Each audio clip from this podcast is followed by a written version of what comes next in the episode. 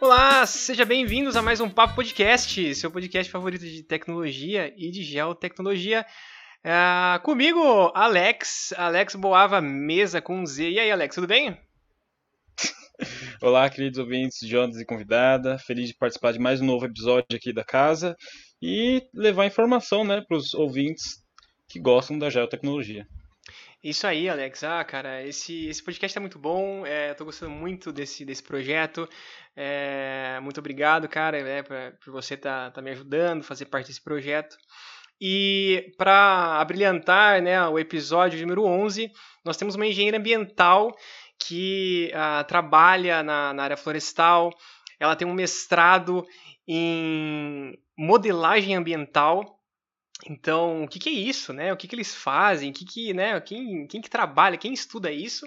A gente vai conhecer hoje aqui com a Kellen. E aí, Kellen, tudo bom com você? Tudo bem. Olá, Jonatas. Olá, Alex. Olá a todos os ouvintes do, do podcast. É, como o Jonatas mencionou, eu sou a Kellen, eu sou engenheira sanitarista e ambiental eu sou também técnica em agrimensura e sou mestre em modelagem de sistemas ambientais. E queria dizer aqui, é, de início, que é um prazer enorme estar aqui e poder compartilhar um pouquinho da minha vivência profissional na área de geotecnologias. E vamos aí bater um papinho aí sobre geotecnologia, sobre modelagem.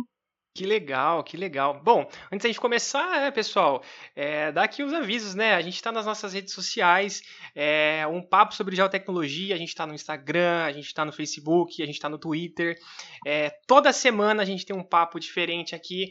É, e se você gosta desse assunto, se interessa, se você conhece alguém que gosta desse assunto, compartilha lá. A gente também está no Spotify, a gente está é, em todos os agregadores de podcast, tá ok? Kellen, você é técnica em agrimensura, que legal. Como, como, que surgiu isso? Isso veio antes ou depois da graduação? O que que? Como que por, por, incrível que pareça, a, a, o técnico em agrimensura veio depois da graduação em engenharia ambiental. É, na verdade, eu, como eu mencionei, né, eu sou formada em engenharia sanitária e ambiental, e é, o meu primeiro contato com as geotecnologias ela foi dentro da, da, da graduação. Então, na engenharia ambiental, é, diferentemente da engenharia cartográfica, né, que tem um, um foco maior na, nas geotecnologias, a gente vê esse, é, disciplinas, mas é, um, é uma. A gente pode colocar assim: a gente vê uma coisa mais teórica, mais superficial da parte de geotecnologias. Eu tive disciplinas de sensoriamento remoto, de geoprocessamento, de topografia, mas esse não é o foco né, da, da, da graduação. E, e, eu vim a fazer a, a, o técnico em agrimensura para complementar, eu queria uma atribuição a mais como como engenheiro ambiental para atuar na parte de, de geotecnologias, para poder atuar mais especificamente na parte de regularização imobiliária com geoferenciamento de imóveis rurais. Mas isso foi é, uma decisão que eu tomei, eu acho que eu já tinha uns três anos, quatro de, de atuação na área de geotecnologias, e aí eu comecei a trabalhar um pouquinho com regularização fundiária, e aí eu decidi fazer é, um curso técnico para ganhar mais atribuições, vamos dizer assim, né? Para é, complementar a minha formação. É, e foi uma experiência muito bacana. Eu acabei me tornando, depois de, de concluir o curso técnico, é, eu me tornei professora do curso. Ah, que legal! É, foi uma, uma experiência legal. muito, muito legal. Dei, dei aulas é, durante mais ou menos quatro anos nesse, nesse curso técnico. Que e legal. adorei a experiência. Que delícia. E a é... seguinte, é, assim, é só para compartilhar um pouco né, da, a, desse intercâmbio de, de, de faculdades, na engenharia cartográfica, aqui em Presidente Prudente, é, a gente tem um técnico também em agrimensura, é, se não me engano, da ITEC, eu acho que é. E muitos alunos da engenharia cartográfica é, foram fazer uh, esse curso de técnico em agrimensura exatamente para ganhar experiência prática. porque ah, na faculdade, né, a gente obviamente o viés nosso é completamente voltado, né, às geotecnologias, mas ah, pode faltar um pouco de prática. A gente vê muita teoria, a gente vê muito número, a gente vê muito dado, a gente vê muita matemática, e o técnico tem esse viés prático. Né? É, eu sou técnico, né? Eu sou técnico em geomática.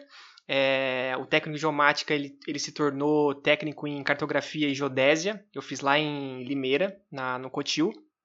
É, e é isso mesmo, sabe? Você tem esse peso é, de, das, das mesmas disciplinas, a gente pode dizer assim, é, mas com viés é, prático. Os professores, eles, ele, o approaching deles é muito mais prático, diferente da, é. da, da engenharia, que é aquela, né? Aquela base toda para a gente ser, ser engenheiros lá na frente. Então é muito legal, realmente faz sentido que você procure fazer, é, ganhar experiência prática num, num, colégio técnico, muito legal. E, e quando, quando eu, eu fui dar aulas nesse curso técnico, eu acho assim, foi uma das experiências mais gratificantes que eu tive na minha vida profissional. Porque é o que você falou, a gente, eu recebia muitos alunos mais velhos, às vezes tinha uma carga uh, técnica e prática de topografia de campo, eles já tinham uma noção muito, muito legal de prática, né, é, da, da parte de topografia, e muitos deles buscavam no curso técnico é, um, uma formação mesmo, eles queriam né, emitir RP dos trabalhos, sim, sim, é, sim. queriam reconhecimento como um profissional habilitado. Então, eu tive aluno nas, na faixa do, do, dos 30, dos, dos 40, dos 50 até 60. Olha então, só, que legal. É, foi, é, e assim, eu, eu posso falar que a gente aprende muito, né? Você também tem experiência de como professor, né, Jonatas? A gente acaba a, aprendendo muito nesse processo. A gente acaba é, a gente consolida o conhecimento que a gente tem, mas a gente aprende muito com os alunos. Sempre foi uma experiência muito gostosa. Tenho saudades.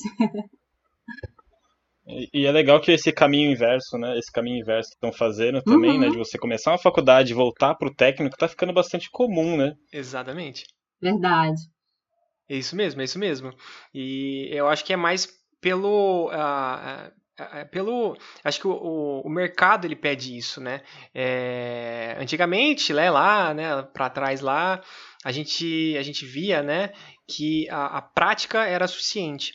E, e hoje né a, a prática tem que a teoria, a, te, a, teoria era suficiente. A teoria era suficiente é, eu digo assim, eu digo, na, eu digo no, nível... a, parte, a parte técnica, assim, né? É, a parte técnica, uhum. por exemplo, dos, dos, levantamentos de topografia.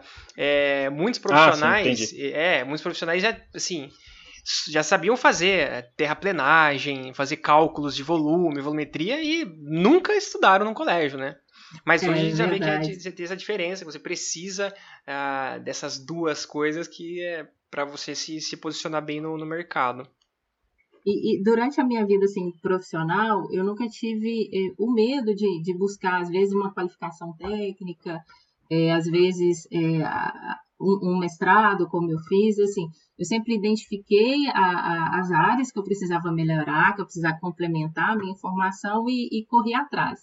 Então, quando eu iniciei a, a minha carreira, eu iniciei na, a, o contato com as geotecnologias eu tive num estágio. Eu estava mais ou menos no oitavo período de engenharia ambiental. E aí surgiu a oportunidade de fazer um estágio numa grande empresa do setor de papel e celulose que atuava na região onde eu morava, né? Então, é, eu fui uma estagiária de meio ambiente, mas quando, quando eu entrei na empresa, é, a, os meus orientadores de estágio me passaram atividades de geoprocessamento para atender demandas do setor ambiental. Então, quando, quando eu iniciei as, as atividades, é, eu, eu, pude ver o quanto a, a geotecnologias ela está ligada ao setor ambiental, o quanto de, de trabalho que, que a geotecnologia fornece para o tanto de informação né, que a geotecnologia vem oferecer para a área ambiental então, eu fiquei mais ou menos três meses é, dentro da área de meio ambiente, é, entendendo como eram feitos mapas, principalmente para atendimento de demandas de licenciamento ambiental, demandas de certificação ambiental, que é uma coisa é, muito priorizada dentro das empresas florestais. Então, eu fiquei três meses dentro do setor de meio ambiente e depois, os, os três meses seguintes, o pessoal me mandou para ficar com a equipe de geoprocessamento. Então, eu fui, fui me envolvendo nesse, nesse mundo de geotecnologias e fui me apaixonando pela área, literalmente. É, foi uma identificação assim imediata é, de, acho que, que ver o mundo, né, de uma forma espacial é, é muito legal. E aí eu fui para a área de geoprocessamento para poder atender essas demandas de meio ambiente. E como todo estagiário curioso, né, a gente acaba é, tentando aprender outras coisas, tentando participar de outras atividades. E foi nesse contexto é, de, de, de estar numa área é, de, de gel, né, mas, e tentando é, atender as demandas de meio ambiente que eu comecei ali com, a, com, as atividades no setor e surgiu uma oportunidade, depois de três meses, eu fiz seis meses de estágio só, e surgiu uma oportunidade de, de, de trabalhar numa empresa que prestava serviços para a área de geoprocessamento, que era uma empresa de que fazia levantamentos topográficos, é, levantamentos de área é, na, para a operação florestal, né? E aí eu ficava dentro do, do escritório, eu ficava com a parte de escritório, eu, eu monitorava uma equipe de campo que exercia essas, essas atividades, que realizava essas atividades, e eu ficava no escritório para. Aí eu comecei, assim, a literalmente é, fazer essa imersão no mundo da, das geotecnologias. Aí eu comecei a fazer edições de mapas, comecei a, a, a aprender mais dessa parte e entrar nesse mundo florestal, né? E aí o, o, a área em si, dentro, do, dentro da, da área florestal, era, foi uma novidade para mim, porque eu vim da, da área ambiental, e aí foi desse momento em diante que eu eu meio que dei um tchau para a área ambiental e passei a realmente a atuar na, na área florestal e com a parte de geotecnologias. Então, esse foi o meu pontapé inicial na, na área. Está comentando, né? Você está se envolvida mais ou menos em três áreas, né? Tem ambiental, que você é formada, é a florestal, que eu, sinceramente, queria conhecer um pouquinho mais das diferenças só, e, e, a geotecnologia, né? E outra pergunta seria, você começou a mexer com imagem de satélite, imagino? Foi isso? É, na verdade, é, quando eu cheguei na parte de florestal, havia um foco muito grande, Alex, é, em suprir as demandas da operação florestal realmente. É, a gente criava, por exemplo, mapas que direcionavam a, a parte operacional de silvicultura, nos plantios, a parte de colheita né, da madeira. E foi nesse momento é, de, de, que eu atuei mais na parte é, voltada para a operação, que eu tive a oportunidade é, de participar dentro dessa empresa eles estavam, eh, na época, avaliando, acho que o, o Denis é, chegou a mencionar, eh, o Denis Bernardi, da, da experiência hum, dele com tá. o LIDAR. Nesse momento, a uhum. empresa que eu trabalhava, ela também começou a cogitar a possibilidade de adquirir um voo LiDAR para principalmente atualizar a base altimétrica da, da empresa, né? Por que disso, né? Quando você pensa no cenário florestal, nas operações florestais, plantio, colheita, transporte, o conhecimento da, da altimetria ele é extremamente relevante para você poder planejar de forma correta a sua operação. Aí eu vou citar um exemplo aqui da, dessa empresa que eu trabalhava, que ela, ela se localiza na, numa região é, oeste de Minas, onde existem áreas extrem, extremamente declivosas, né? Então, você pensa a complexidade de uma operação florestal dentro é, desse cenário, né, dentro dessa base, é, dessa área extrema, extremamente declivosa. você precisa conhecer é, com, com alto grau de precisão né, é, a, a sua área, para você determinar o tipo de máquina que você vai colocar para fazer esses trabalhos. Hum, tá. E aí, nesse momento, é, que foi assim de muito aprendizado, a empresa ela avaliou e ela decidiu adquirir esse voo, esse voo é, LiDAR. E aí, eu, eu me lembro mais ou menos assim do, do das configurações de, de, desse voo, é, e era uma coisa assim que para gente era uma novidade, algo muito assim surreal, né? Uma coisa que a gente nunca tinha visto nada parecido. Por exemplo, a, o uhum. voo, a nuvem de pontos que ele, que ele gera, né? A densidade de pontos, ela chegava a mais ou menos 5 pontos por metro quadrado. Então, a gente conseguia gerar modelos eh, digitais de terreno, de superfície, com resolução ali de meio metro, né? Então, para uma base que você tem, assim, às vezes de 100 mil hectares, 250 mil hectares, você tem uma resolução nesse nível, um modelo digital é, é, de superfície, de terreno nesse nível, você consegue determinar com alta precisão a, a, a, sua, o seu terreno, né? Você consegue modelar o seu terreno e aí você consegue direcionar melhor a sua, a sua operação florestal. É, eu lembro que essa é, eu, comecei a trabalhar um dos primeiros produtos que a gente fez com, com o LIDA é, foi determinar as áreas para a colheita florestal que a colheita ia utilizar com, com cada tipo de máquina.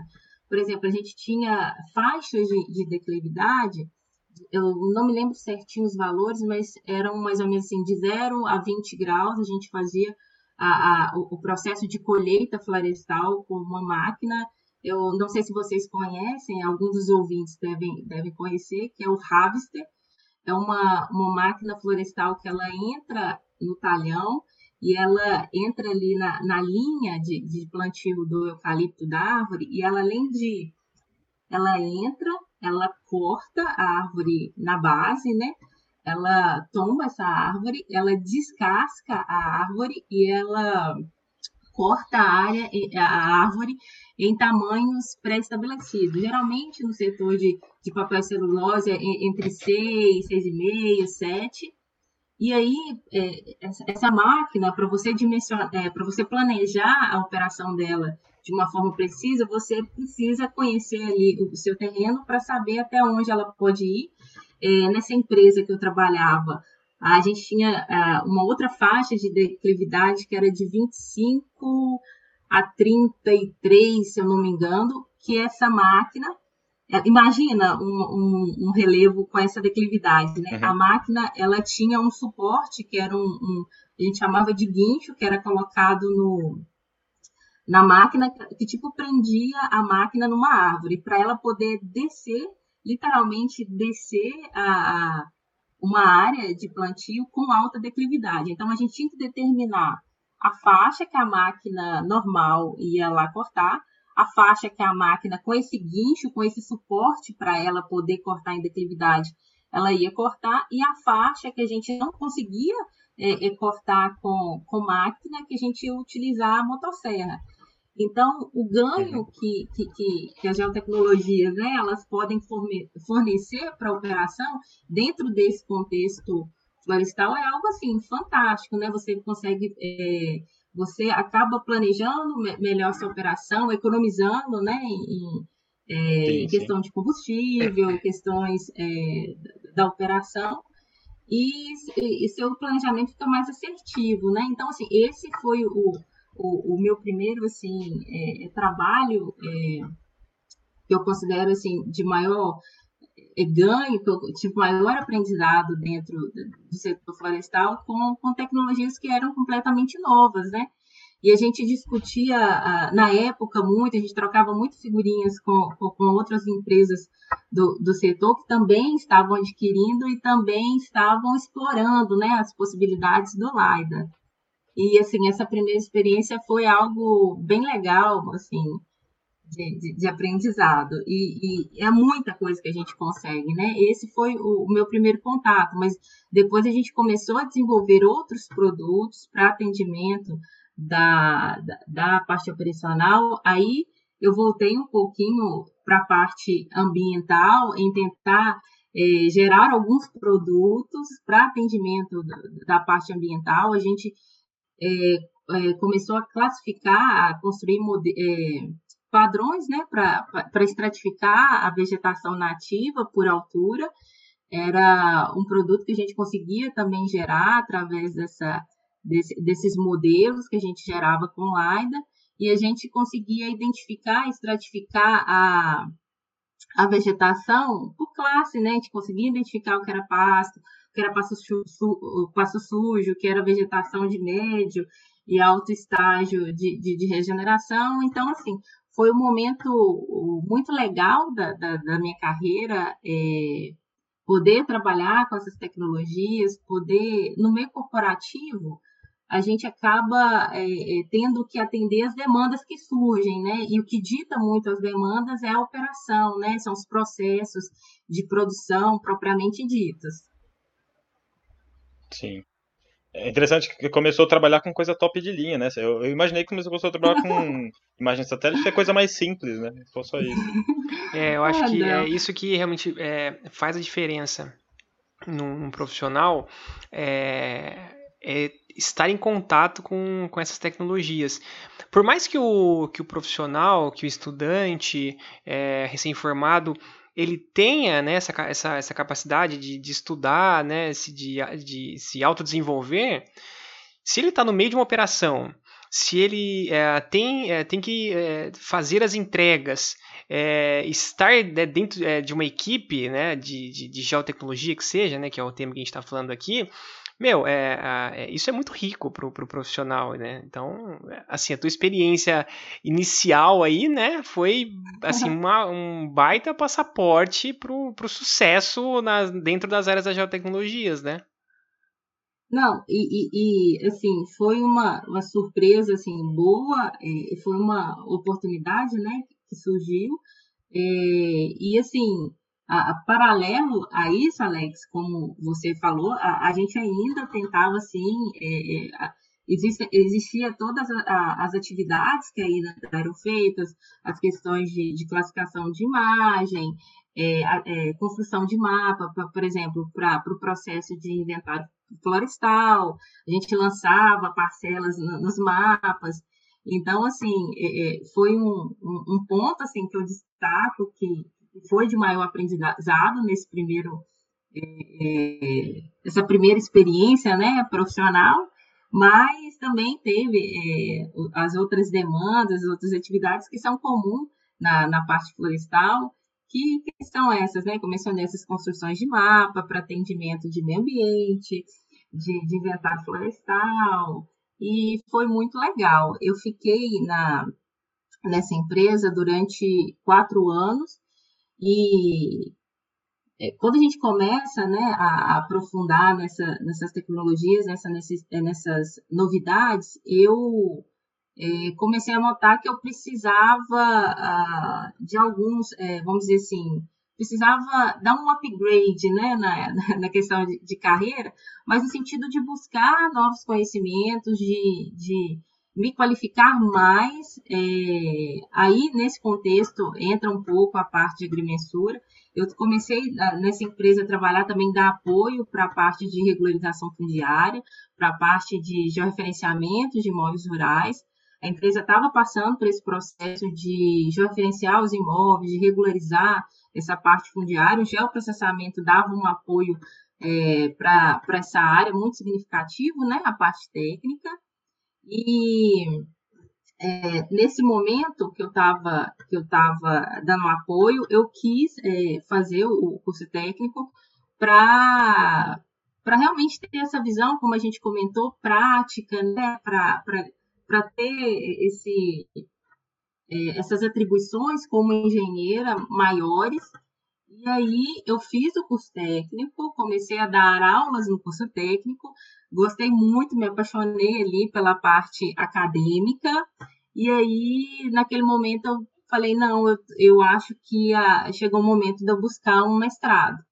E foi nesse contexto, né, que, que surgiu a, a modelagem na, na minha carreira. durante esse período de, de escolher é, é, que mestrado fazer, né, qual, qual, qual mestrado procurar, que, que, que se encaixaria no, nas minhas expectativas, eu comecei a, a, a, ler, né, a me informar e comecei a, a, estudar um pouquinho essa parte de, de, modelagem e eu comecei a me interessar por essa parte, né? É, então eu, eu procurei um curso, né? E o curso eu procurei na época era a Universidade Federal de Minas Gerais tinha um programa de, de mestrado em modelagem ambiental e eu comecei a ler alguns trabalhos é, da, dessa, dessa linha de pesquisa e comecei a gostar e ver que fazia muito sentido para mim. Né? E aí eu, eu, participei do processo seletivo, passei, e naquele momento eu falei assim, ah, agora para que eu pudesse é, é, aproveitar o máximo desse período, o melhor que eu tinha a fazer era me desligar, né, da empresa em que eu trabalhava. Aí foi um momento assim muito de muita reflexão, porque não é fácil, né? A gente sabe que o meio da pesquisa hoje, o meio acadêmico, você, você se sustentar com o salário de uma bolsa é, é, bem complicado, né? E aí, só que eu, que eu queria esse, esse, esse aprendizado, eu queria esse conhecimento, eu falei, ó, se eu tentar conciliar, na minha visão, vai ser, vai ser pior. Eu não vou conseguir é, extrair não faz o máximo, nem outro, né? né? É. é. não vou conseguir extrair o máximo que eu quero dessa experiência. Então, assim, eu decidi me desligar, assim, foi, foi bem doloroso, eu adorava é, o que eu fazia, gostava muito da empresa que eu trabalhava, mas eu senti que era o momento, né? Pra, só, uma, só um adendo aí, né? Só um, só um parêntese. É muito fácil, né? A, gente se desligar de uma empresa é, em que a gente está desmotivado, que a gente tá, é, não está mais alinhado né, de acordo com, é, com o andamento da empresa, ou se a, gente tá, se a gente não está sendo aproveitado, isso é muito fácil. Agora, deve ter sido muito difícil mesmo você se desligar de, um, de algo que você gostava de fazer, de um lugar que você gostava de estar, é, tudo em prol da, do seu, da sua carreira profissional, né? É, não, não foi muito fácil, não, viu, Jonathan? Enfim, deixei amigos lá, que eu tenho contato até hoje, mas é uma análise que você faz, é, é como se aplicar um modelo, né? É, a gente vai entrar agora na modelagem, e é, é, é, como você analisar o seu passado, né? As suas experiências e projetar o que você quer para o futuro, né? Então, eu, assim, não foi uma decisão fácil, mas eu entendi que era a melhor decisão naquele momento. Então, eu fui é, para o mestrado e fui estudar, estudar modelagem, né? Então, é, acredito que os ouvintes devem estar, tá, estar curiosos, né, para saber o que é a modelagem, né? Essa escolha é complicadíssima, né? Precisa de uma inteligência emocional muito forte. Eu fiz o caminho inverso. Eu estava fazendo mestrado, é, aí eu tive que parar porque as bolsas iam acabar tudo. Não tem como. Eu fui pro mercado, vim pro mercado, né? É, e esse, esse, processo, Alex, é, de, de parar, né, o, o mestrado ou o doutorado por, em função da questão financeira, é, a gente tem visto muito, né, e, e é bem triste, porque a gente é, é triste para quem está fazendo isso, para a gente também, né, como, como sociedade, perder é, a oportunidade de formar mais pesquisadores, né?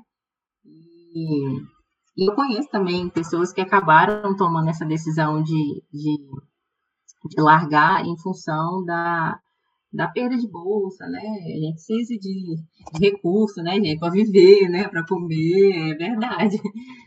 E, e, e, o momento que eu, que, eu, que eu fui fazer o mestrado, eu tinha uma. Eu, já estava casada e eu tinha. A gente tinha uma, uma situação é, financeira, né? Tudo. É, e a gente teve que segurar as contas. É, meu marido, nesse sentido, foi parceiro de, de aguentar as pontas sozinho, de, de incentivar, falar, vai, corre atrás do seu sonho mesmo. E, assim, foi uma decisão difícil, mas que eu, assim, fico muito feliz hoje de ver que eu tomei aquela decisão no passado.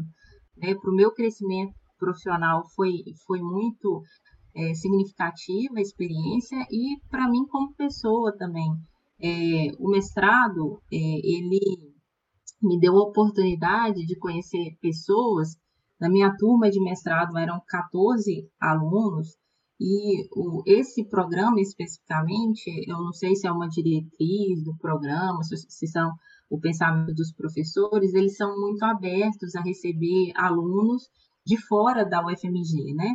Então, eu tinha amigos, é, eu tinha uma amiga do Acre, que ela veio de Rio Branco, eu tinha uma amiga do Pará, eu tinha uma amiga é, de, do Tocantins, é, sim, era muito plural a turma e eu, eu sempre falo, eu tive 50% do conhecimento que eu adquiri no mestrado foi com, foi com o programa, com os professores, mas os outros 50% é, do amadurecimento do conhecimento profissional vieram dos meus colegas de, de mestrado. E são colegas que, que a gente tem contato até hoje, a gente troca figurinhas até hoje, e que desenvolveram trabalhos muito interessantes na, nesse contexto da, da modelagem, né? Beleza. É, modelagem ambiental, Kellen. O que, que é isso? Explica pra gente, né? O porquê que você é, é decidiu ir para essa área, né? Para estudar isso. E o que faz? É, vamos lá, né? Eu, como eu mencionei, eu comecei a pesquisar esse campo da, da modelagem e é, a, a, vou conceituar a modelagem, que eu acho que vai ficar mais fácil entender a, a minha escolha. É, a modelagem espacial, ela nasceu do geoprocessamento. A, a gente pode dizer que a, modelagem ela surgiu para suprir uma, limita, uma limitação do geoprocessamento, que é a visão estática do mundo, a visão estática das coisas. É, por exemplo, nos sistemas de informação geográfica que a gente usa, no SIGs, a maioria dos elementos especiais, da, das informações que a gente armazena, ela está sendo representada de uma forma estática, na maioria das vezes bidimensional. A gente tem informações de uso do solo, por exemplo, uma rede viária, uma rede hidrológica, uma rede de distribuição de energia. A gente tem sempre dentro do um retrato momentâneo da realidade. É, não é à toa, assim, se a gente pensar qual é a principal abstração do geoprocessamento, a gente vai pensar na primeira coisa, no principal produto do geoprocessamento, o mapa. Então, o mapa, o que, que ele mais é? O que, que, ele, que, que ele representa? Né? Um retrato ali momentâneo da realidade.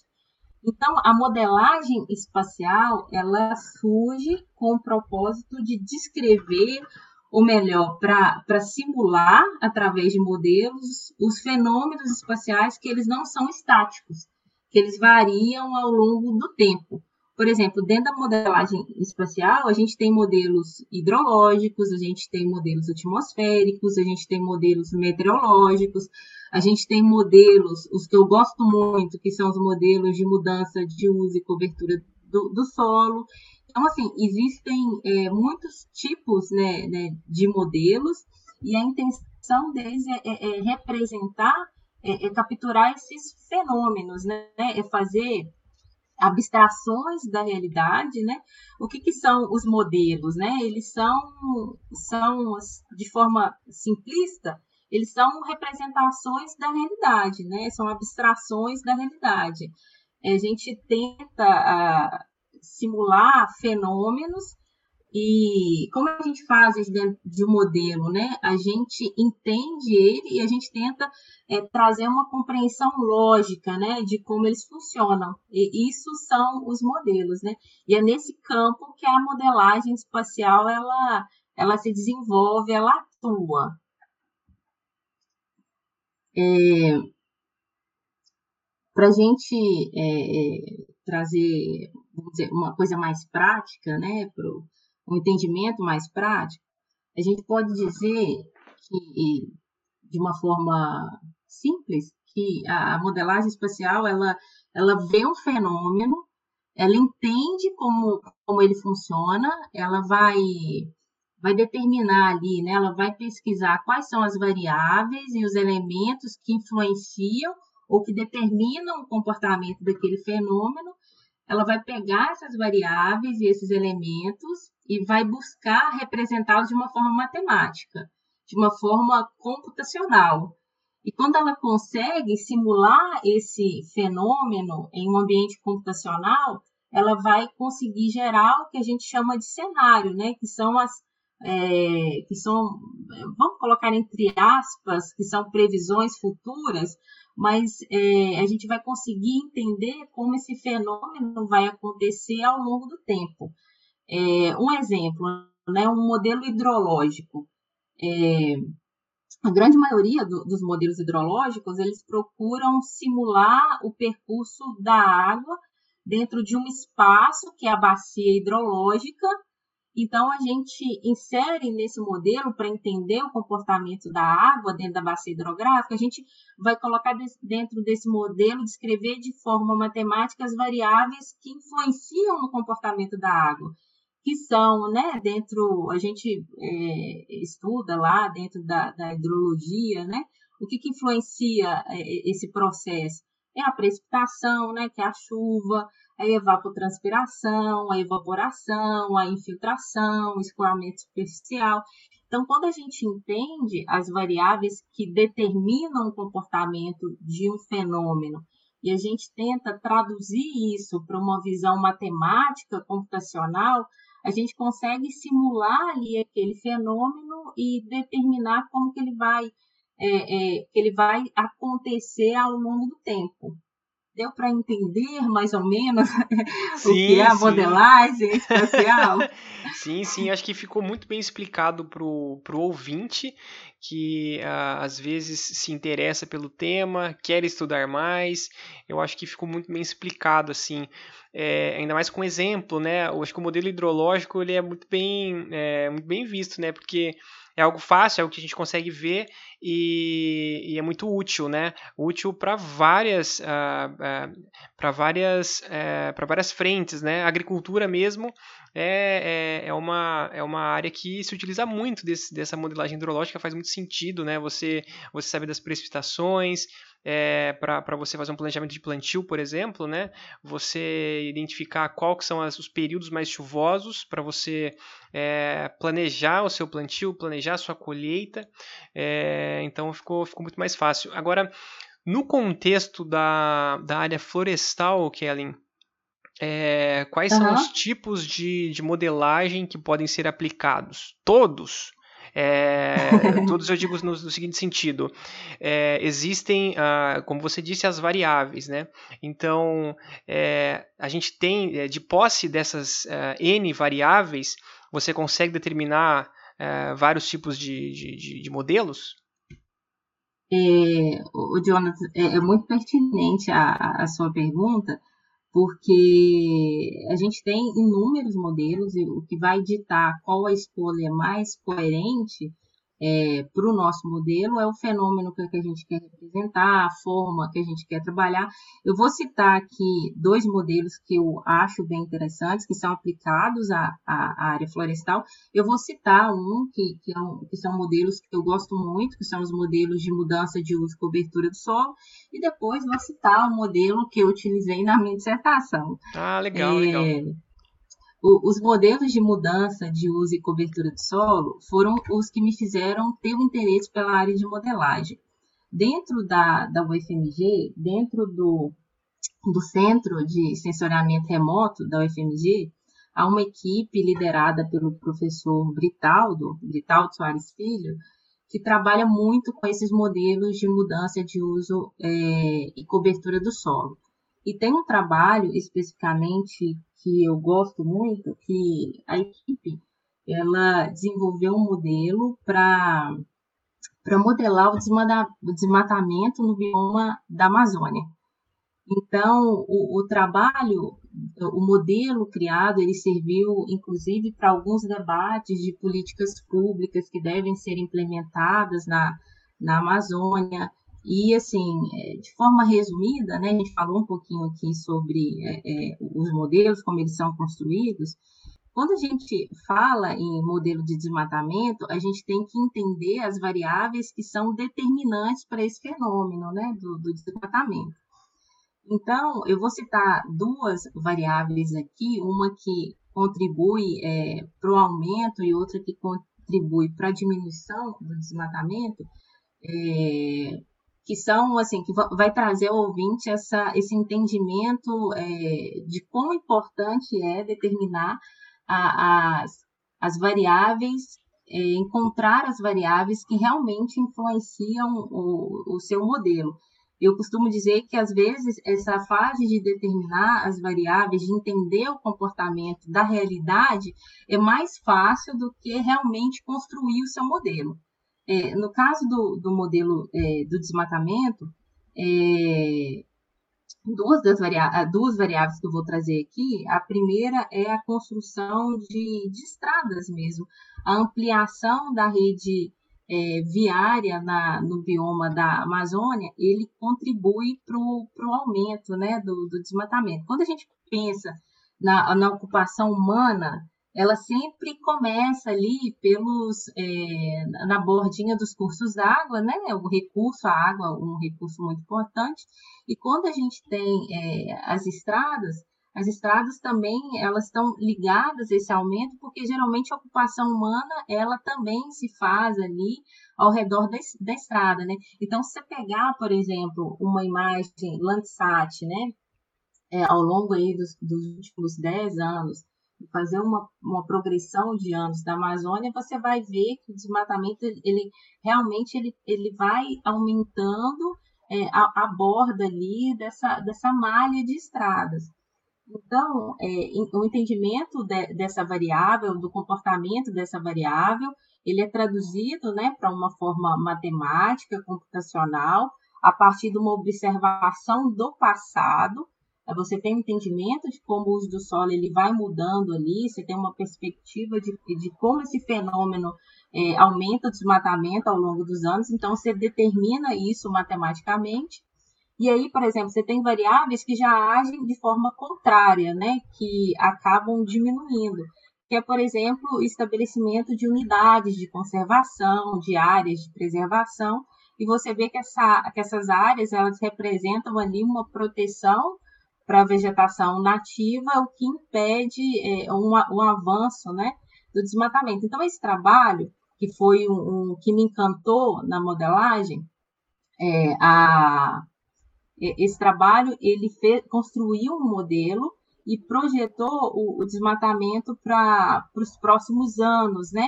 É, é, a gente fala que, que, os produtos desses modelos são cenários, né? E a gente consegue, assim como a gente vê uma projeção de imagem de satélite do passado, a gente vê, vê cenas, né? É, é, o, o, produto dos modelos espaciais são bem semelhantes, só que você tem uma, uma projeção ali de imagens é, futuras, né? A, a, tendência, né, da, é, se aquelas variáveis, né, que você observou no passado, se elas continuarem a, a, com aquele mesmo comportamento, você vai conseguir ali simular o que vai acontecer no futuro. E, e aí tipo essa simulação de... uh, você pode você pode é, você pode plotar isso para vários anos e também com um certo nível de confiança, eu acredito, né? Utilizando aí já estatística. Eu chutaria, eu, eu, eu, eu, chutaria que esses modelos de desmatamento seriam fractais, mais ou menos assim. Porque uhum. vai irradiando a, o, o desmate, né? Vai crescendo e se uhum. espalhando mais para frente, né? Só imaginando aqui, assim. É, e, e assim, Alex, é, esses trabalhos, a gente tem muitos trabalhos hoje, e quando você pega, você acha que é uma, que é uma visão um pouco é, alarmante, né, de catastrófico, né? É. Então, o, o, o modelador, quando ele, é, quando ele determina ali as variáveis, é, é um trabalho técnico muito importante para o modelo, e aí, a, eu acho que a maior intenção de quando você modela mudanças de, de cobertura do solo é realmente fornecer dado, fornecer é, uma base é, técnica é, de confiança para que a gente possa tomar decisões. Você conhecendo é, o futuro, né, daquelas decisões que você vem tomando, que qual que é o futuro, onde você vai chegar, se aquela realidade não for não for alterada, se não for mudado, isso é um embasamento assim é, enorme para que você possa tomar decisões é, mais coerentes, né, que você possa, por exemplo, direcionar políticas públicas, enfim, é, é acho que a informação pra, só... que você só para complementar, é, é, eu acho muito legal essa parte da modelagem, né? A questão né? A, da predição e trabalha em conjunto com o Map Biomas, que, né, só para fazer aí, né, o uhum. Merchan, nós conversamos com o Marcos Reis, coordenador do, do Map Biomas, coordenador técnico do Map Biomas, que ele explicou para a gente como é que funciona uh, todo o, o processo, né, o processamento das imagens para detecção também, né, das variações dos biomas, e aí, obviamente, a gente consegue também é, avaliar o desmatamento mais é, de anos anteriores. Então, é, seria legal, né, fazer essa, essa junção do mapa biomas uhum. como um histórico das imagens desde 1985 até o, até um ano anterior e depois a modelagem que vocês, uh, que vocês fizeram, é, mostrando o que pode acontecer caso é, você aí né, tem as variáveis e tal, é, continuem, bem legal. E uh, uma, uma coisa assim, antes de, de, entrar no meu modelo, uma, um grande desafio na parte de, de modelagem, hoje a gente tem o, o, os nossos sistemas de informação geográfica, né, convencional, alguns aí estão implementando ferramentas para poder construir modelos, modelinhos mais simples, mas a gente tem é, uma demanda na parte de, de, de modelagem que é uma demanda de, vamos dizer assim, de infraestrutura é, rodar, gente, esses modelos não é nada fácil. O volume de dados é a muito alto. Né? Isso, a computação. A gente tem softwares hoje específicos para modelagem. Inclusive, a UFMG ela de, desenvolveu um, um, um, software de modelagem, eu utilizei no meu mestrado, que é o Dinâmica Ego. Quem tiver curiosidade, é só acessar o, o só, acessar, só colocar no Google mesmo, já Como vai chama? ser direcionado. Pra gente? Dinâmica Ego. Tá. Dinâmica Ego. É, é, só procurar, o ouvinte que quiser conhecer um pouquinho mais, é só digitar no Google, você vai ser direcionado à página desse software. No, no site tem algumas práticas que você pode fazer dentro do, dentro do software. E nesse momento que eu fui que eu fui pro, pro mestrado, eu comecei também o, o software ele é bem ele usa muita lógica e tem algumas é, é, ele tem algumas funçõezinhas assim você não precisa é, escrever em, em script o, o, que o software vai fazer mas ele tem uma visão muito lógica. Então assim você precisa é, você aprende né quando você está trabalhando com ele a, a construir o seu modelo. Aí você tem umas caixinhas, é bem, é bem didático, assim. Você vai construindo o seu, o seu modelo, você vai determinando o que ele vai fazer, quais serão as interações entre as variáveis. E aí eu tive que, nesse momento do, do mestrado, é, é, voltar aquela parte de lógica, é, é um pouquinho de, de, programação, não deixa de ser um, um pouco de, de, programação. E esse é um conhecimento muito exigido para quem quer entrar nesse, nesse mercado da modelagem. É, é um, embasamento também de estatística, de matemática. Meu orientador, por exemplo, ele é o professor Ricardo, ele é da estatística lá dentro do, do programa e é, sim, é um peso, a, a exige né, uma, uma bagagem de matemática, de estatística muito, muito pesado. Mas é uma coisa que, à medida que você vai entender os modelos, eu sempre falo, com o modelo é, é às vezes mais simples, você determinar as variáveis, você conhecer o seu fenômeno, você é, é, determinar ali o que vai entrar no modelo, às vezes é, é, bem mais difícil do que construir o modelo em si. É, e assim, engana-se quem, quem, quem acha que é só aplicar uma progressão geométrica lá e o modelo está feito. É muito mais do que isso, né? É bem mais complexo. Exatamente. É, é, é, só para complementar para os ouvintes, essa parte de trabalhar com modelagem, estudar modelagem, é como se fosse a, quase que é a nata da ciência, né? Você está chegando ali no o que você não conhece, mas você quer passar a conhecer, ou seja, transformar aquilo numa aquele evento numa equação matemática que colocando valores certos, é, variáveis corretas ali, você conseguiria prever o futuro. Esse é, isso é o intento da modelagem, entre aspas, né? Prever o futuro, que é fazer as previsões do que vai acontecer. E é, eu trabalho no mestrado que está na geladeira, eu trabalho com isso, trabalho uhum. com isso e realmente legal, é o mais difícil. Eu, eu acho mais difícil, eu vou me contrapor a você, eu acho mais difícil, na verdade, você achar o que está interferindo naquele modelo. Porque você tem isso. que considerar algumas coisas, outras coisas tem que jogar fora. Outras coisas você fala, bom, Exatamente. isso aqui interfere, mas é aquele 1%, então eu posso descartar. Então, se me aproximar 70% da realidade já está bom. Eu imagino. Uhum. Isso é a e a gente, a gente tem que entender isso, e a gente tem que entender que o modelo ele não é a realidade, né? Ele é uma abstração da realidade. A gente tem que entender que ele vai chegar até um nível, mas não é o 100%, né? Impossível chegar, impossível representar a realidade, é, colocar ela dentro de um modelo, um modelo de simulação, um modelo matemático. A gente tem que entender que, que o modelo ele tem seus limites, né? E isso tem que estar tá bem claro para quem está tá, tá usando esse modelo entender e compreender. E é por isso que eu falo, quando você vai é, é, é construir um, um, modelo, você tem que entender o seu processo para decidir qual é a modelagem mais adequada que você vai usar. E, por exemplo, o, quando eu fui é, definir o meu trabalho, a minha dissertação, eu queria casar é, a, a modelagem com a minha experiência profissional, né, com, com a parte florestal. Então, eu queria fazer alguma coisa dentro do. simular, eu queria simular alguma coisa dentro da área florestal, dentro do, do, do processo florestal, né?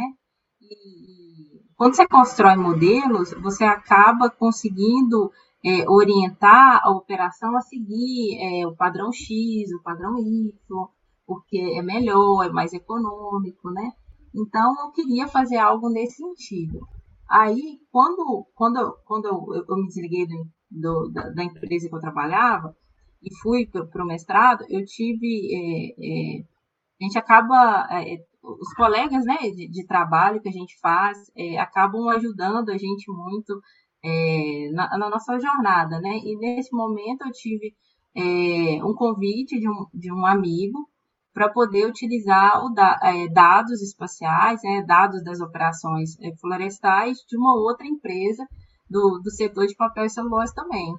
Então, eu acabei não saindo desse mundo do florestal, eu acabei é, continuando, é, continuei a trabalhar com ele, só que agora tentando a, aplicar a modelagem ao processo florestal. Então, é, o que, que eu usei, né? O, o modelo que eu construí na, na minha dissertação é um modelo que a gente chama de modelagem baseada em agentes. O que, que é esse tipo de modelagem? Eu costumo dizer que é, acho que todos os ouvintes eles devem conhecer aquele joguinho do Pac-Man. Vocês conhecem? Alex e Jonathan? Ah, esse aí não tem como sim, não conhecer, sim, né? Sim, claro. Famosíssimo. A, a, popular, né? ele é muito popular. É, a modelagem é baseada em agentes é, é uma simulação cujo o principal elemento é um agente, seria o nosso Pac-Man, né? A gente é, determina como esse, esse Pac-Man vai se comportar no ambiente que ele está e a gente vai colocando diversas regras de comportamento para ele. E aí a gente simula é, o, ambiente onde ele está, a gente vai, vai, simular essa realidade desse Pac-Man e vai ver como é que ele vai se comportar. Deixa eu trazer isso agora para a realidade florestal, né? Eu resolvi estudar uma atividade de colheita florestal, que a gente. É uma parte da atividade colheita que a gente chama de baldeio. Onde acontece o baldeio? Quando a, quando a operação florestal ela, ela decide é, cortar né, a, o eucalipto, cortar é, a, as árvores, né, a gente tem um primeiro processo que é o corte, né? E esse corte, ele é feito, eu mencionei no início, as máquinas florestais, né, os harvesters, eles entram na, na linha de, de, de árvores e cortam a árvore e processam elas em, em pequenas toras ali de 6 a 7 metros, né, dependendo do, do padrão operacional da empresa. Então, esse harvester, ele entra e ele vai cortando essas árvores e vai formando pequenas pilhas mesmo, pequenas pilhas numa, ao longo da linha ali de, de, de, de árvores, né? Então, depois que ele termina de cortar essas árvores, é, que ele termina a atividade dele no talhão, que é essa unidade né, onde tá, estão as árvores, o, o, talhão ele fica ali cheio de, de pilhas é, cortadas e processadas de madeira, e aí entra um segundo trator, uma segunda máquina, que a gente chama de forwarder, que ele, ele vem pegando esses, esses peixezinhos de madeira e colocando. É, ele é um tipo um caminhãozinho, né? Ele vai, vai enchendo é, é, de carga a, o seu caminhãozinho ali. E ele vai, vai enchendo, ele enche, ele volta né, para a bordinha desse talhão e, e, e, coloca essa madeira em pilhas, né? São, são pilhas bem, bem longas, assim, contínuos, ele vai fazendo esse trabalho tipo Pac-Man, né? Ele vai lá, vai, vai, pegando a pilha, vai, vai se alimentando, vamos dizer assim, a pilha como se fosse, como se fosse o, pro pessoal que, um alimento. Pessoal, o pessoal tá ouvindo, né? Mas o Alex mostrou aqui pra gente aqui o, o fantasminha aqui do Pac-Man, que ele tem um fantasminha. que legal. É... Um nerd então... mesmo. Mas eu gosto muito dessa, dessa analogia porque fica fácil das pessoas entenderem, né? Porque quando você está jogando o videogame do Pac-Man, é mais ou menos isso que o meu modelo está fazendo. Só que o meu Pac-Man é um tratorzinho florestal e ele vai se, se alimentando ali da, da madeira. Entendi. Então, então é, o modelo que eu construí, eu tive que determinar qual é o comportamento de, desse, dessa maquininha, né? Desse tratorzinho. Ah, ele come até seis pilhas. Depois ele tem que voltar e depositar essa madeira que ele comeu em uma, uma pilha maior, né? Para essa pilha, posteriormente, ela, a, o caminhão de transporte vem, pega e leva essa madeira para a fábrica, enfim. Então, eu queria modelar esse processo, né? Então, eu determinei o quanto que ele ia que ele ia recolher até ele colocar na pilha, o quanto é, é, quantas viagens ele ia dar até ele precisar ser reabastecido, porque tem a questão do, do consumo de combustível. E fui determinando ali padrões de comportamento que ele, que ele devia, padrões de decisão que ele devia tomar eu falava para ele, ó, você sempre vai pegar a pilha mais próxima, para a gente tentar otimizar a atividade realmente, né? Ele não poderia pegar uma pilha aqui e depois a 10 metros ir lá e pegar uma outra aleatória. Não, ele ia dar sempre prioridade para a pilha que estava mais próxima dele. Então, eu fui pensando em, em, é, em regras para colocar para o trator para ele otimizar a, a atividade, para ele fazer a atividade da forma mais otimizável possível, né? Então, é, é eu fiz esse trabalho de, de, construir esse modelo, aí o que, que acontece? Quando você constrói o modelo, você chega, ah, beleza, meu modelo está aqui, eu vou simular a, agora a, a, operação.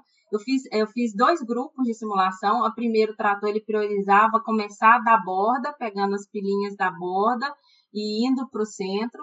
E depois eu fiz um, um, uma outra regra que ele ia, ele ia andar, até para ele poder andar mais vazio, porque aí ele consome menos combustível, ele ia começar do centro ia, ia a partir do centro e para as bordas. Então, assim, eu fiz inúmeras simulações e quando eu terminei o modelo, você fala assim, nossa, que legal, terminei o modelo. Mas aí chega o momento de simular. E aí você precisa de máquina boa, né? Você precisa de um, um, um hardware, é, você precisa de sistema, né? É, que, que, que, consiga te ajudar. E eu lembro que eu entrei num, num desespero, por quê? porque eu tinha um tempo curto para processar, eu demorei muito para construir o um modelo, é, para configurar, para deixar ele justinho. E quando eu fui simular, eu tinha tipo quatro meses antes da defesa. Então, aí, o que, que eu fiz? Na época, é, o meu marido, ele, ele é da área de TI, então eu pedi socorro, literalmente. O que, que eu vou fazer? Né? Eu preciso fazer esse, esse monte de simulação e eu não tenho tempo.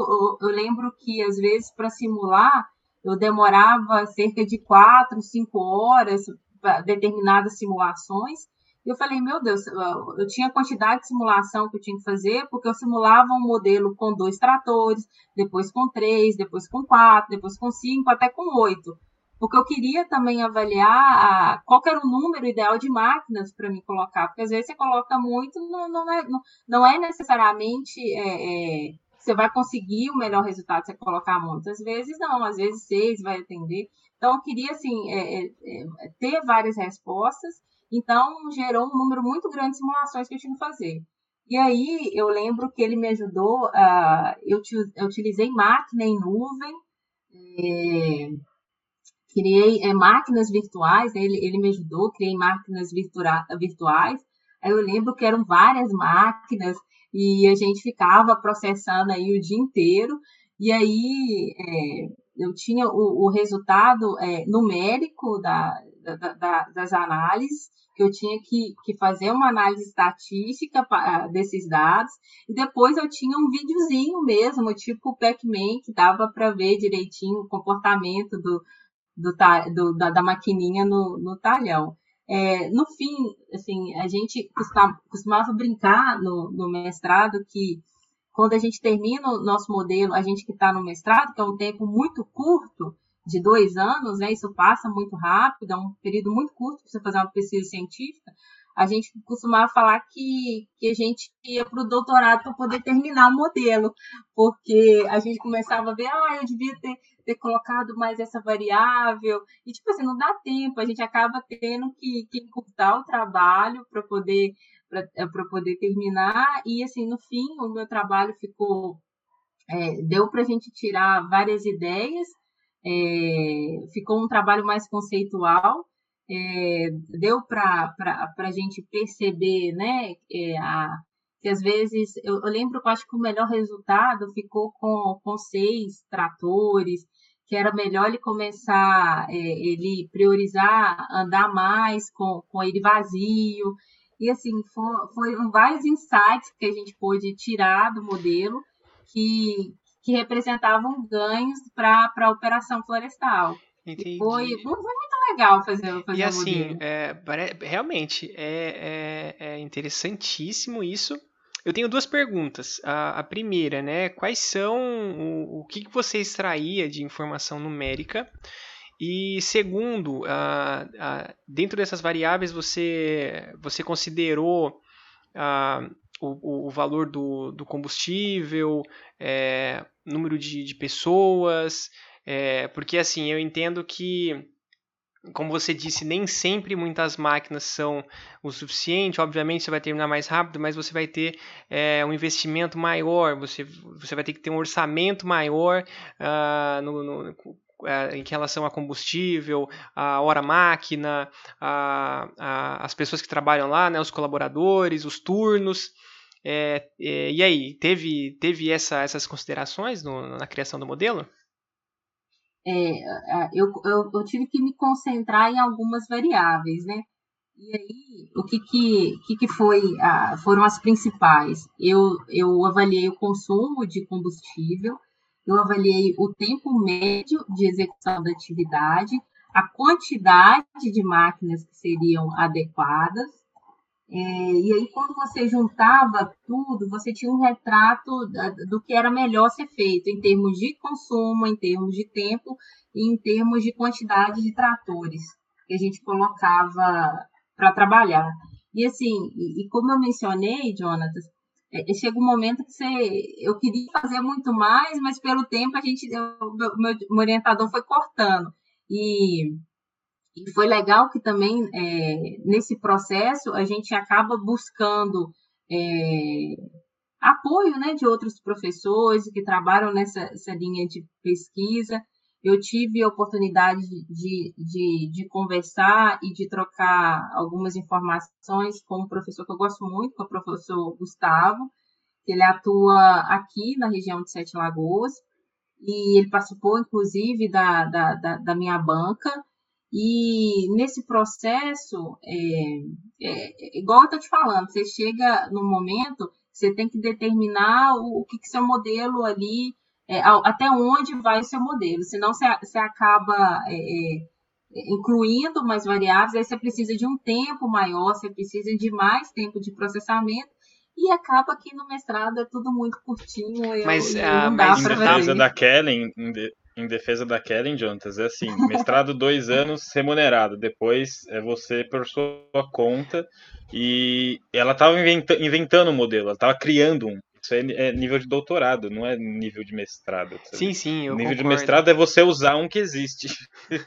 Aí você aplica, é uma coisa diferente. Eu concordo, eu concordo. Eu, assim, eu só, eu, ah, eu, só indaguei porque, assim, é, eu trabalho numa empresa que é, o negócio é custo, entendeu? Então, para gente, por exemplo, para você poder, é, por exemplo, aplicar um modelo desse, você teria que também apresentar um modelo de o, o retorno do investimento. Então, tipo assim, ah, mas por que, é. que vai valer a pena eu utilizar esse modelo e não continuar com o convencional que eu estou fazendo? né? É, já pensando no profissional, no mercado de trabalho também, né? Aham, verdade. Quando Só considerar que salário é constante. Você considerar que salário é constante, Meio... que gasolina e número de trator tá variando, aí ela pode dispensar o número, o número de funcionário. Porque o, o, valor de hora trabalho é igual. De, cada, de todos eles. eu, eu acho que não é tão Enfim. simples assim, é. Mas, como, como ela mesmo disse, é, a, a, modelagem, quanto mais informações, mais tempo, você vai deixando essa, essa modelagem muito mais. É, robusta. É muito, é, mais, é, muito mais robusta. Fiel é. Não dá pra falar que é fiel, porque é um modelo, né? É. Mas é muito mais robusta, é, com uma, uma, uma, maior aproximação da, da verdade. Muito legal. E os dados numéricos, Kellen, assim, o que, que, o que, que você extraía? Assim, é, tempo? O que, que é? Isso, é, é quando é, eu, eu utilizei esse sistema da, da, esse software da, da UFMG, e aí a gente configurava o que, que ele tinha que trazer de, de, de informação numérica. Ele gerava, era literalmente uma tabelona para mim, com o número de viagens que cada trator deu, o tempo que ele fez. E aí, para mim, é, é, não é simplesmente pegar o resultado de um modelo e mostrar. É, meu orientador Gente, eu tive um trabalho muito, muito árduo de, de analisar estatisticamente as variáveis, de ver se as médias que eu estava gerando, se elas eram significativas, quando eu olhava um, modelo de simulação e outro. Então, é, assim, e tem que se preocupar também é, com a é tendência, é, se, se o modelo está tendencioso isso, ou não. É, é, é, deve ser terrível olhar mesmo. A correlação. A correlação, correlação. exatamente. Regressão linear. Isso. E assim, apesar de ser da, da modelagem ter essa, essa carga, né, assim, pesada, é muito gostoso, gente, fazer, construir modelos. É muito, é muito legal. E, e aquela coisa assim do, do desafio, sabe? Você começa a fazer, você quer, você quer terminar, você quer, você quer ver seu modelo funcionando. E, e era engraçado que os professores do programa de modelagem, eles brincavam, que os alunos chegavam no, pro, no programa querendo construir modelos mirabolantes para mudar, assim, é, para fazer história, vamos dizer, vamos dizer assim. E, na realidade, quando, quando a gente começa a modelar, a gente é, é muito complexo e, assim, é, construir. É, aí eu, eu, cito até alguns trabalhos de, de, de alguns colegas é, dentro desse contexto da modelagem, que eu falo que foi assim, um momento de muita aprendizagem. Eu tinha uma colega, por exemplo, que ela era oceanógrafa, olha que legal, e ela modelava o branqueamento de corais na região de Abrolhos. É, eu tinha uma outra amiga, que era essa do Acre, que ela modelava a questão do, do açaí, do extrativismo do açaí na região Amazônia, da, da Amazônia. Então, assim, é, existem muitos modelos com propósitos diferentes, com é, para objetivos diferentes. O meu modelo era mais operacional, né? Mas, assim, existem muitos modelos legais com diferentes aplicações. É uma área, assim, muito legal. Que incrível, incrível mesmo, muito legal. É, eu acho que é, eu, é, estava pensando aqui, né, quando, enquanto você estava falando de, de modelagem, Realmente, porque eu até tava pensando, poxa, será que dá pra eu modelar alguma coisa aqui na, na minha área, que é a minha área é cana-de-açúcar, né? É... Dá, dá, sim. Né? Não comece, João. Se né? você começar, você não sai, você entra num vórtex e morre mesmo. é, então, eu tô vendo, é, é, eu tô, tô pesando isso, porque assim, de, uma, de, um, de um lado né, do prisma é muito legal você modelar, mas do outro, é... se você é muito perfeccionista, você quer colocar... Você não você sai, querer... você não sai do modelo. Você não sai do modelo, né? Mas eu acho que ficou bem explicado, acho que ficou assim, bem. É, porque assim, quando, quando a gente olha né, a questão de modelagem, parece algo realmente muito é, muito fora da nossa realidade. Ah, o que a gente está eh, fazendo hoje é pegar as, as, tecnologias que a gente tem e aplicar. Né? É, é, até algo depois que a gente vai, vai terminar o nosso podcast, né, né perguntando aí das, das tecnologias que você utiliza, mas ah, tem muito mais para ser feito. A, a própria questão da programação, que é o que a gente vem conversando nos podcasts anteriores, a linguagem de programação, é, você criar coisas novas. E hoje a gente abriu aqui mais um, né, mais um colchete aqui que é a parte de modelagem. Se você é, se você entende as variáveis, é, se você é, consegue vislumbrar algo lá, lá na frente, e se você tem um, um histórico, né, se você tem um estudo do passado, é, poxa, dá para você fazer uma modelagem, né? É muito legal, muito legal mesmo. É, e, e, e, a gente tem, assim, é, quando a gente começa a olhar é, os processos com olhar de modelador, você vê muita, muitos padrões né, no, no, nos fenômenos, nas, nas atividades, Aí você começa a ver, opa, eu acho que é possível, assim, construir um modelo, é possível a gente é, é, entender né, os padrões que, que determinam uma atividade. E hoje, por exemplo, eu eu trabalho hoje numa empresa florestal, mas não é mais do setor de celulose e papel, é do setor de. de, de a, o, o, foco né, da, da floresta é a produção de carvão vegetal.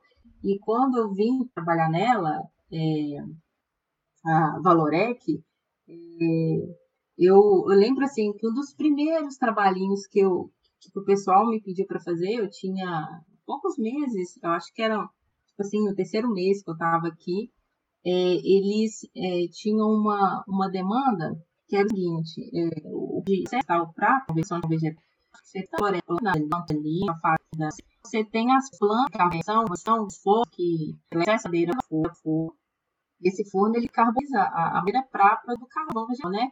Vocês ouvem carvão que a gente usa na esqueira, né? O, é, então, a posse desse, desse é, da empresa hoje é alimentar os fornos da, da cedia para para a produção de, de tubos. A Valorec é uma das fornecedoras, a gente fala tubos sem, sem ajuste, né? É, são tubos que é, vão para a Petrobras, alimentam muito o setor de, de petróleo e gás, e ela tem como principal fonte energética o carvão vegetal. E, e, esse carvão vegetal ele é produzido nas próprias unidades de plantio. Você tem o que a gente chama de planta de carbonização, que fica ali naquela, na, naquela planta. Então, o, o, você tem o processo florestal muito similar ao, papel celulose, você tem o plantio, o corte e o transporte, só que esse, esse transporte nessa madeira é direcionado a uma planta que vai carbonizar e gerar aquele carvão vegetal.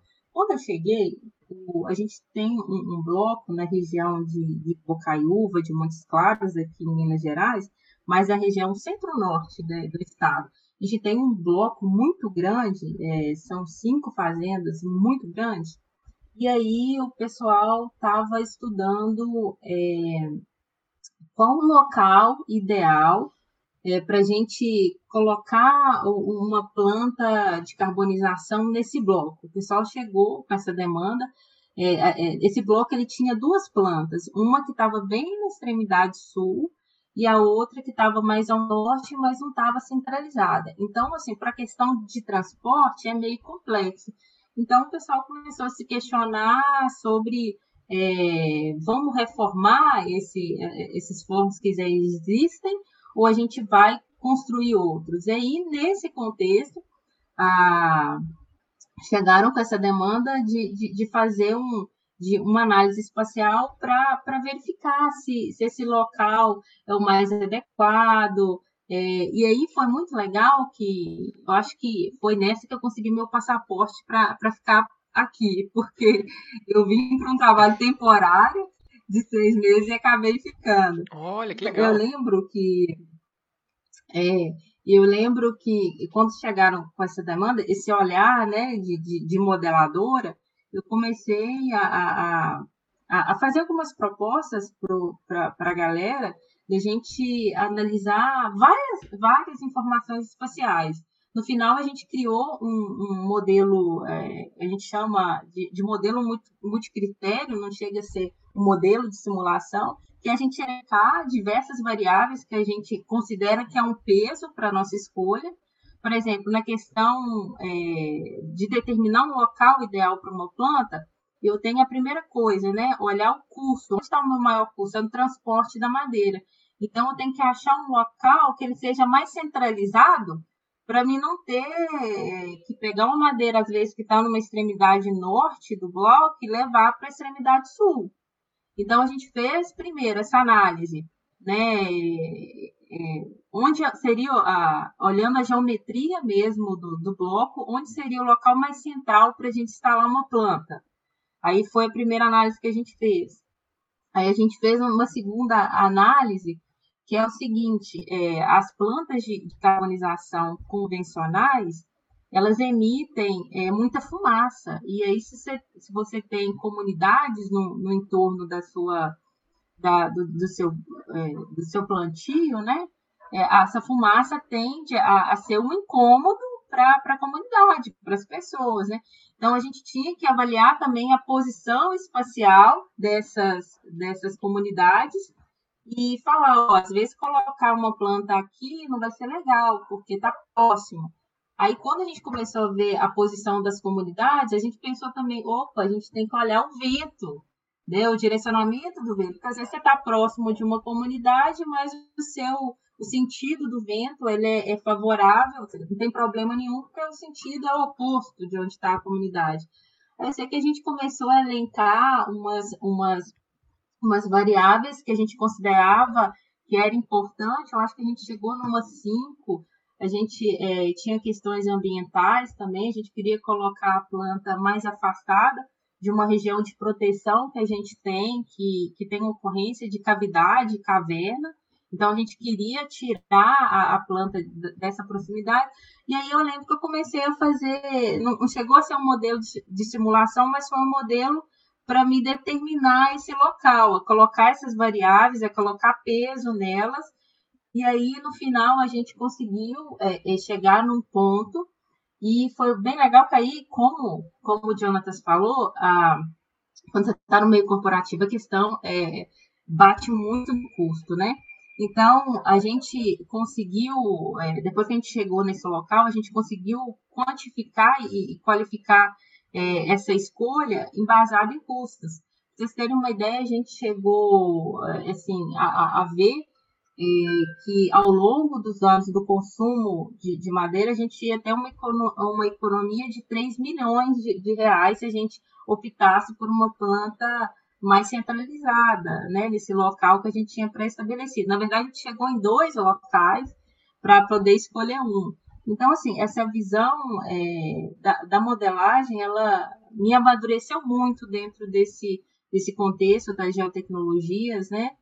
E hoje eu tenho uma visão mais madura, eu consigo é, enxergar as coisas de uma forma mais, é, mais matemática, né? Mais, mais é, de modelador mesmo.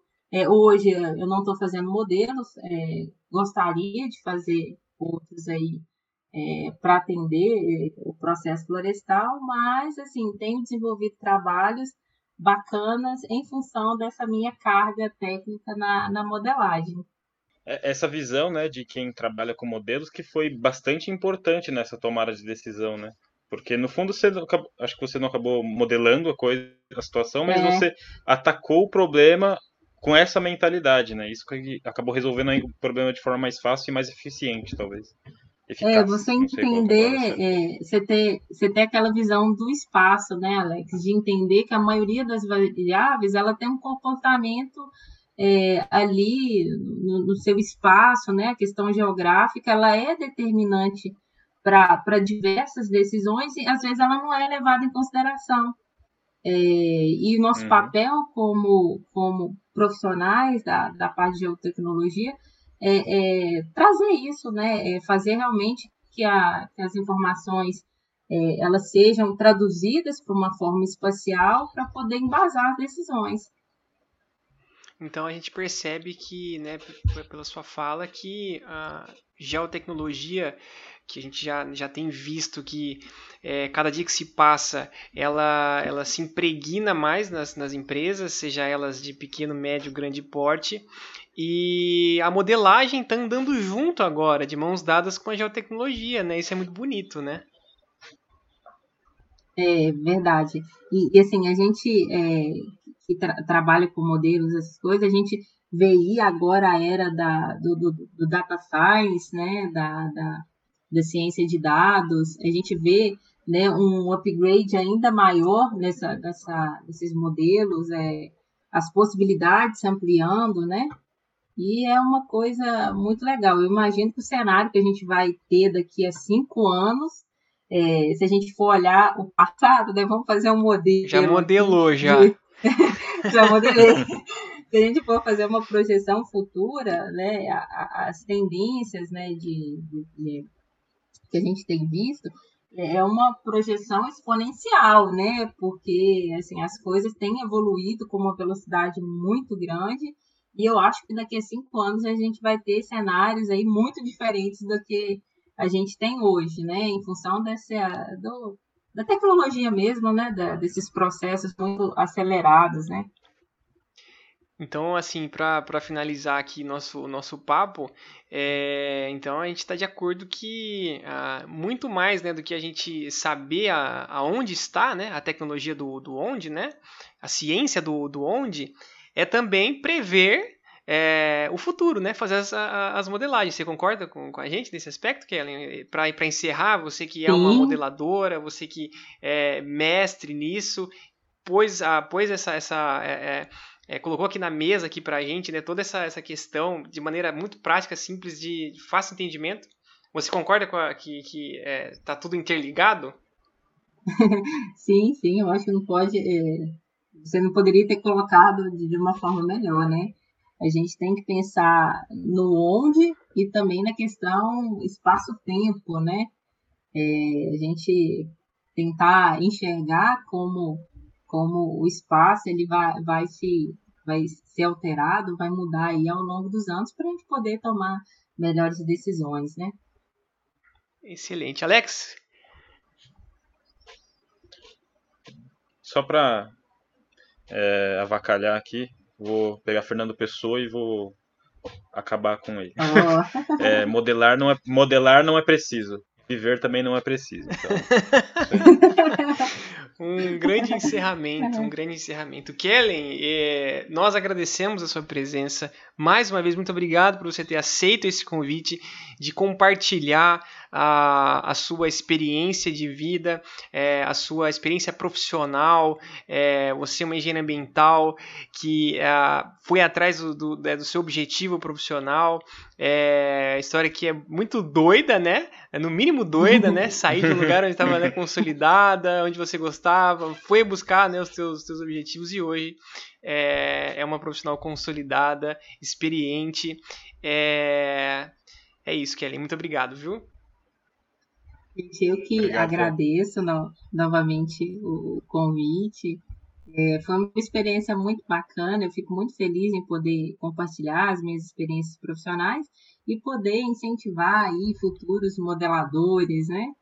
É, fazer esse convite para os nossos ouvintes de conhecer um pouquinho mais desse, desse mundo, dessa, dessa área, né? Que é carente também de, de, de, de profissionais e pô, a gente tem aí um mundo a modelar, né? Fica o convite Mais uma coisa, Kelly. Fala o, o título do seu mestrado pro pessoal. Olha, eu vou Boa ideia, né? As pessoas podem acessar aí via Google. eu tenho ele aqui. Olha pra você ver, eu tô tendo que olhar aqui porque ficou um título grande. Chama Modelagem baseados em agentes como ferramenta de análise da operação florestal de baldeio. Excelente. É um título que de respeito, hein? Puxa vida. é, Kellen, Kellen Oliveira, né, no LinkedIn, né? Podemos deixar o Isso. contato para caso alguém queira, né? É, entrar em contato, tirar dúvida. É, tá lá um currículo lá invejável. É, valeu, Kellen, é, mais uma vez. A gente fica por aqui, pessoal que né, nos, nos, ouve até aqui. Muito obrigado pela sua presença. Ah, estamos né, nas nossas redes sociais, siga a gente lá. Compartilhe com seus amigos, que esse foi um, foi um episódio muito legal. E até a próxima, pessoal. Tchau, tchau.